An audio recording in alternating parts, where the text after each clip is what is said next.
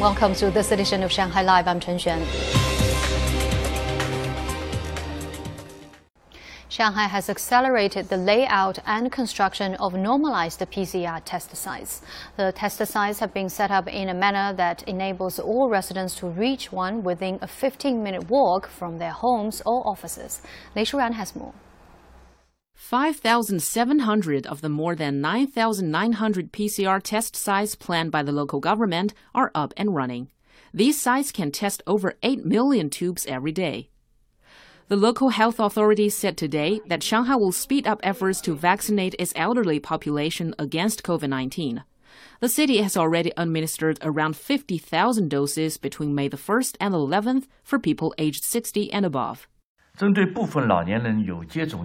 For elderly people with mobility problems, door to door services, shuttle buses to hospitals, and mobile vaccination sites are being provided at nursing homes and in communities as well. This will help senior residents get their shots in a safe and orderly manner.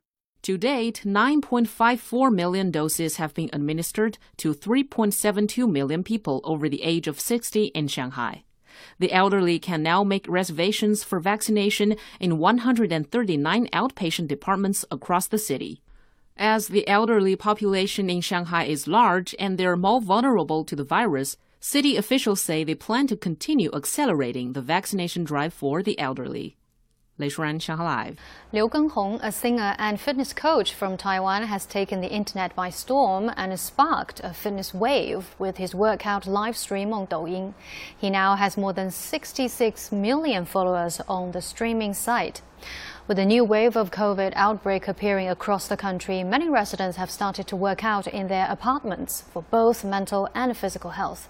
Our reporter Zhang Shixuan has been meeting some stay-at-home runners.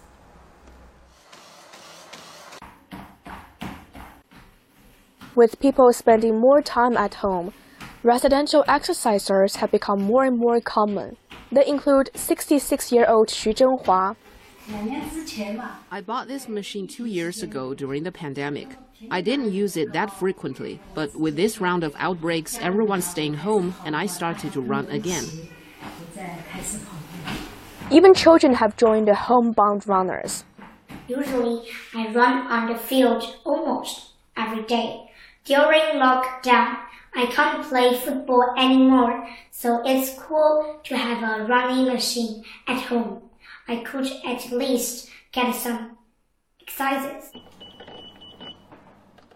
27-year-old Xu Xu in Lianyungang, Jiangsu province bought this running machine last November when she developed a habit of jogging at home. I used to run at night, but that got more and more restrictive because of the weather. And with the pandemic, I couldn't run outside every day. This running machine is very light and small. I can follow a coach on a live stream. You can see the increasing demand for home exercise from the boosting running machine sales. This Hangzhou-based brand last year saw its sales rocket 60% to 800 million yuan. This year, it is expects to hit 1.2 billion yuan. Our buyers have now expanded from just residents in first-tier cities to people in second-tier or lower-tier cities. They now have stronger fitness awareness too. People now not only care about the product size, but they are also focusing more on the course content and whether the machine can be connected with software. And experts say the variety of new ways to work out is offering new choices for the indoor sports enthusiasts. Now that a new wave of COVID outbreak is preventing people from going out of home, these fitness people have to work out at home. What attracted them the most are the online videos featuring short, simple, yet practical workout instructions and demonstrations. When selecting from a variety of home exercise options, they may go for those low intensity ones, such as stretching or guided meditation. As Gu says, people now want simpler exercise at home. Some, like 58 year old Yang Jinghong, are even running at home without any equipment at all. All he has is one app that records his workout load. In 2015, I fell in love with running and joined in the marathon. Recently, I've been staying home and running whenever I have time. Generally, I do around 10 kilometers in about an hour. There are many runners like us in a group. Some run half marathons at home, and some run full marathons. Home exercise boosts your immunity and enhances physical fitness.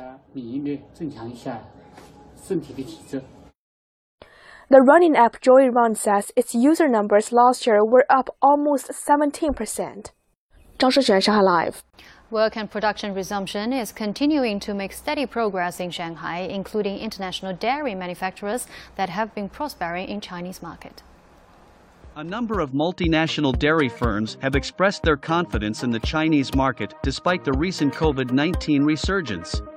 New Zealand dairy giant Fonterra reported that China's market accounts for one third of its revenue. A financial report released in March that covers the first half of the fiscal year shows revenues from the Chinese market stood at 3.5 billion New Zealand dollars, a 13% jump. Fonterra also plans to increase investment in raw materials, catering services, and consumer goods in the country. Dutch infant formula maker Royal Friesland Campina has been given support from the local government to ensure its deliveries. The company plans to introduce more products to the Chinese market and expects sales here to rebound soon. The company says its profits in China grew by double digits last year, as both cross-border e-commerce and new businesses expanded more than 20% and its dairy business increased over 30%.